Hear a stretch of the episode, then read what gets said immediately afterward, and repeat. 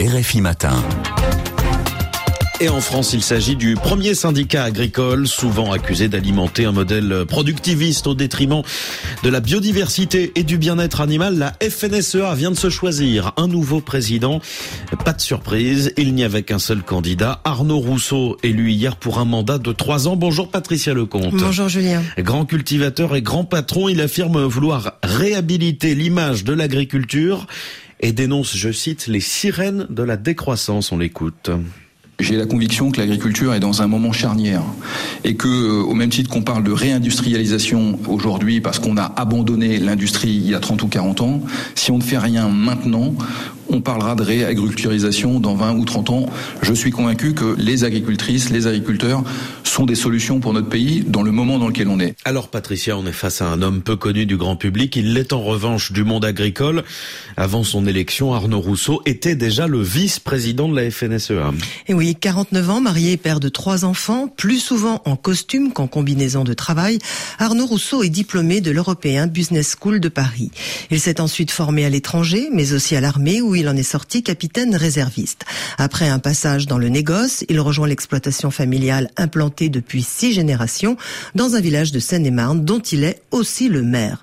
Fait marquant, il y a une dizaine d'années, il fait une chute de 9 mètres dans un de ses silos à grains. Les deux jambes brisées, il en remonte in extremis à la force des bras. Tout juste remis, il fera à pied le chemin de Compostelle. Arnaud Rousseau est donc agriculteur, comme l'exigent les statuts de la FNSEA, mais il a aussi d'autres casquettes. Notamment celle de céréalier avec une exploitation de 700 hectares, mais aussi celle d'un homme d'affaires. Depuis 2017, il préside la Fédération française des producteurs d'oléagineux et de protéagineux, la FOP. Il est aussi le patron d'Avril, cinquième groupe agroalimentaire français, qui règne sans partage sur les oléagineux et qui produit les huiles Le Sieur ou Puget.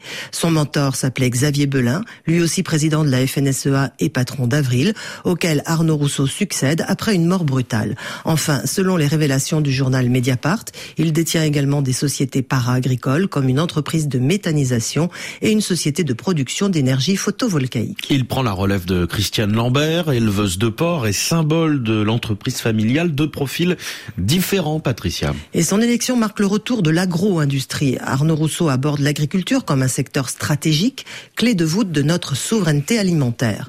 Olivier Nalès, vigneron et oliculteur en Provence, mais aussi administrateur de la FOP, siège aux côtés d'Arnaud Rousseau au conseil d'administration.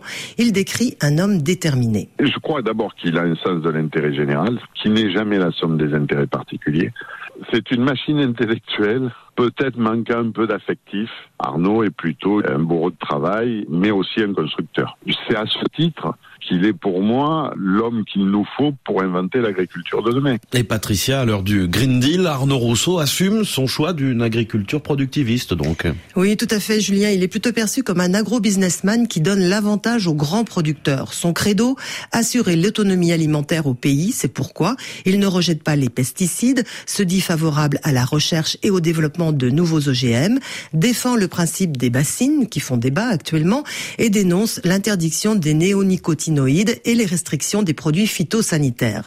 Des positions en phase avec celles de l'exécutif, mais pas de la Confédération paysanne, Olivier Nalès. La Confédération paysanne euh, est plutôt un groupement d'agriculteurs qui voudraient que le modèle du petit agriculteur qui nourrit les 300 personnes autour de lui perdure.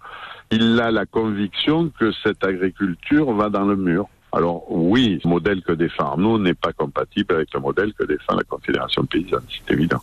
Ouvert au dialogue, il assure vouloir travailler avec toutes les filières. Aujourd'hui l'économie, le portrait signé Patricia Lecomte. Merci beaucoup.